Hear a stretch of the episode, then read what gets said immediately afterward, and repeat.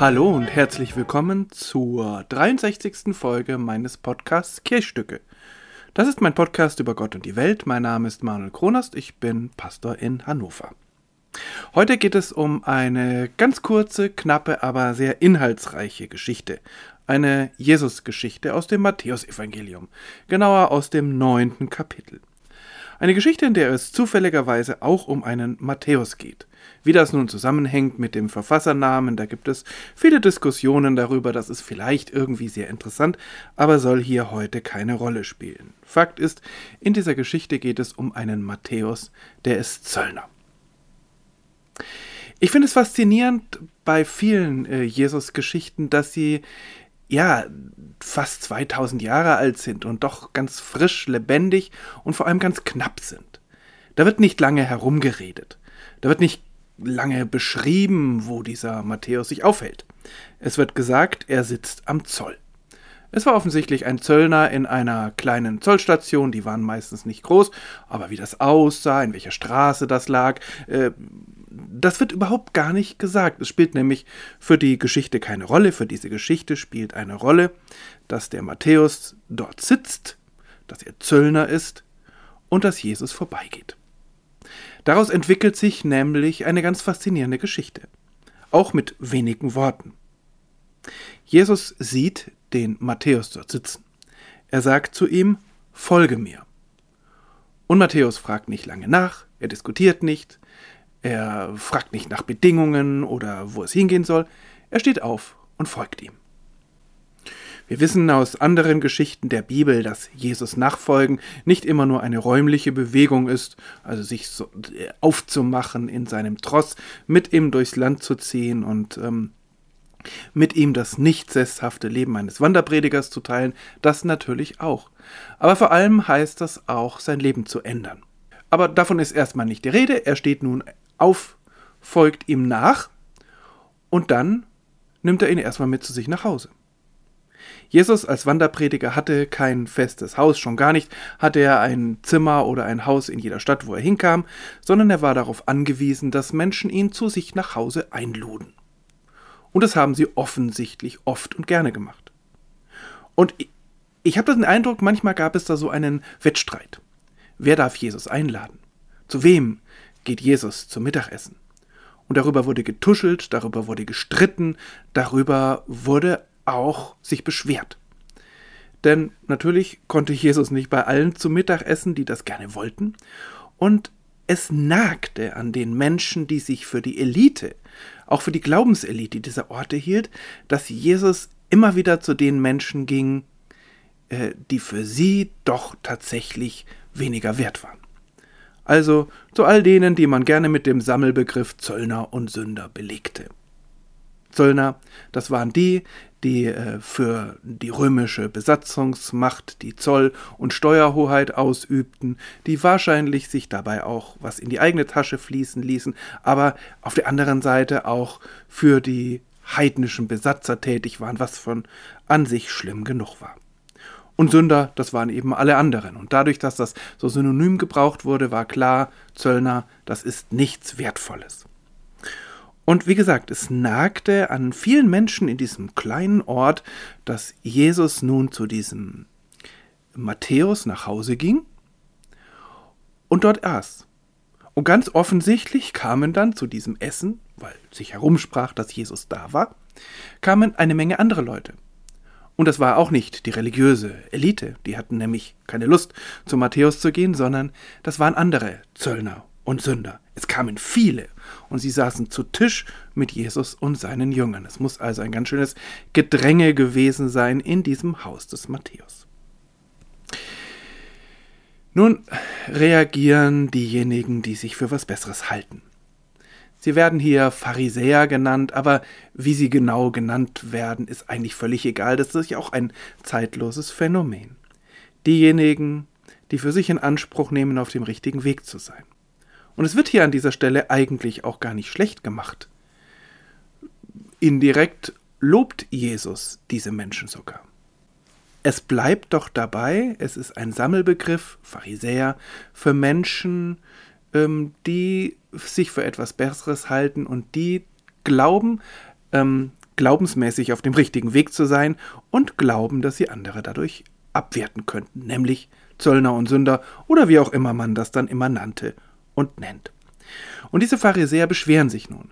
Aber wie es ja so oft ist, sie gehen nicht direkt zu Jesus, also nicht gleich oben an die Spitze, sondern sie beschweren sich bei den Jüngern. Warum ist euer Meister mit den Zöllnern und Sündern?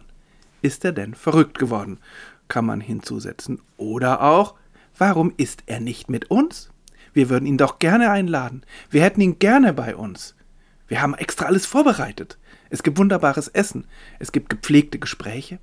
Und vor allem kann er bei uns sicher sein, dass wir keine Sünde auf uns geladen haben, dass wir rechtschaffen sind und ein gutes Leben führen, also genau das tun, was Jesus doch will, sagt er doch immer. Oder ist er da nicht ganz ehrlich? Sagt er das zwar, aber dann ist er doch in schlechter Gesellschaft? Naja, wie auch immer, das wird alles nicht ausgeführt, es wird nur dieser kurze, knappe Satz überliefert, und Jesus hört das natürlich, entweder direkt oder indirekt, und sagt dann diesen wundervollen Satz, nicht die Starken brauchen den Arzt, sondern die Kranken. Damit sagt er zweierlei.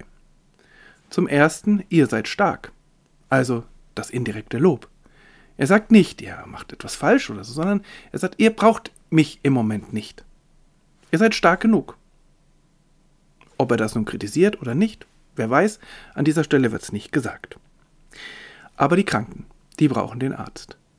Und damit sagt er auch, nicht das, was die Zöllner und Sünder tun, das ist alles wunderbar, sondern er sagt, ich gehe zu denen, weil die mich brauchen, um ihr Leben zu ändern, um mir nachfolgen zu können.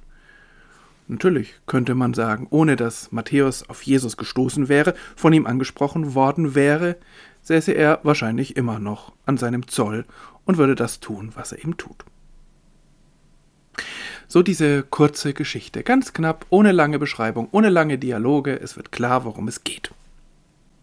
Es geht natürlich um eine ganze Menge. Für mich geht es erstmal darum, sich verlassen zu können. Und das ist ja ein wunderbares Wort. Wie so viele Worte steckt es voller unterschiedlicher Bedeutung, denn Matthäus verlässt ja.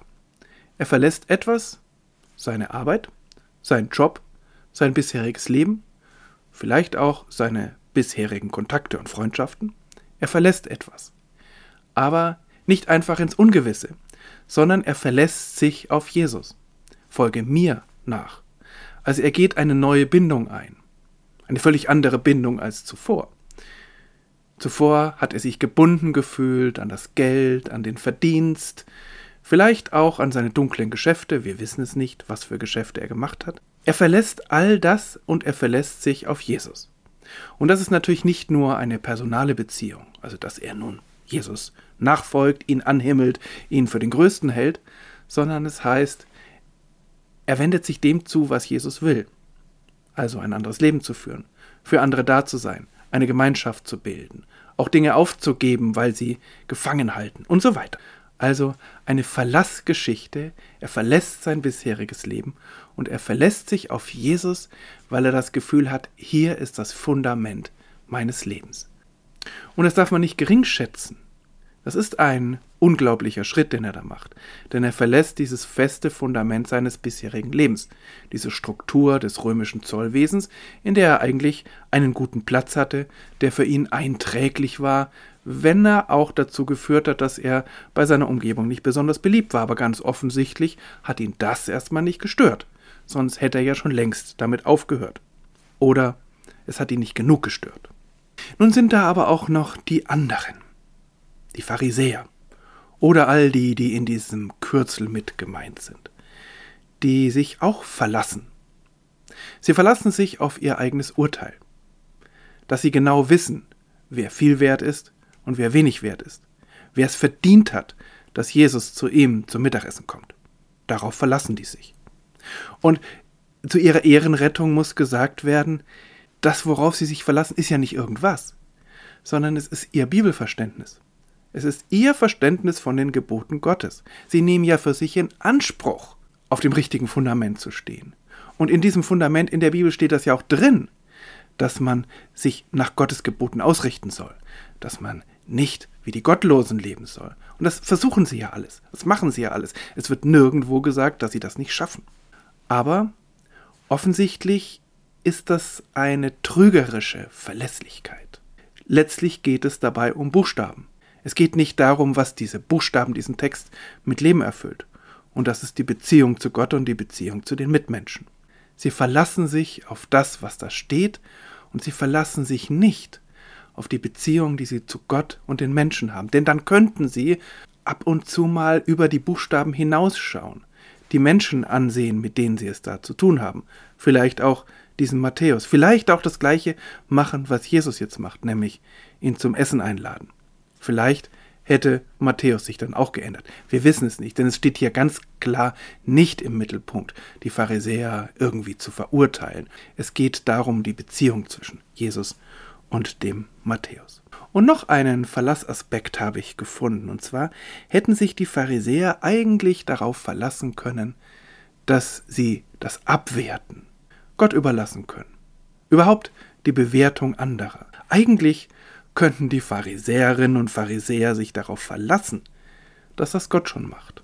Vielleicht auch hinterher das Gericht, die Bestrafung, was auch immer. Mein ist die Rache, heißt es in einem Paulusbrief.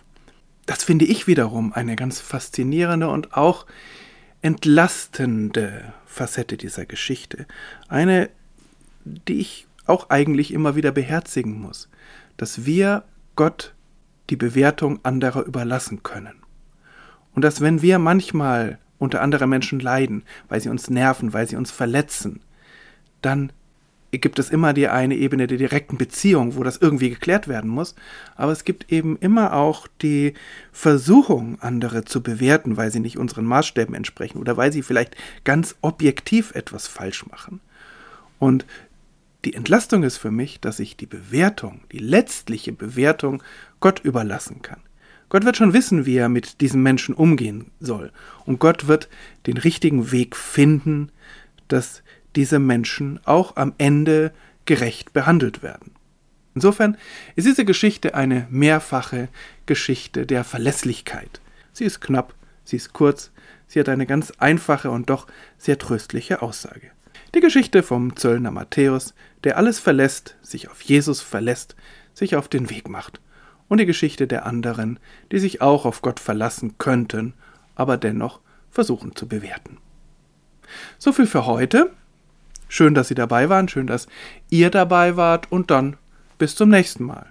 Bleiben Sie, bleibt behütet und gesegnet.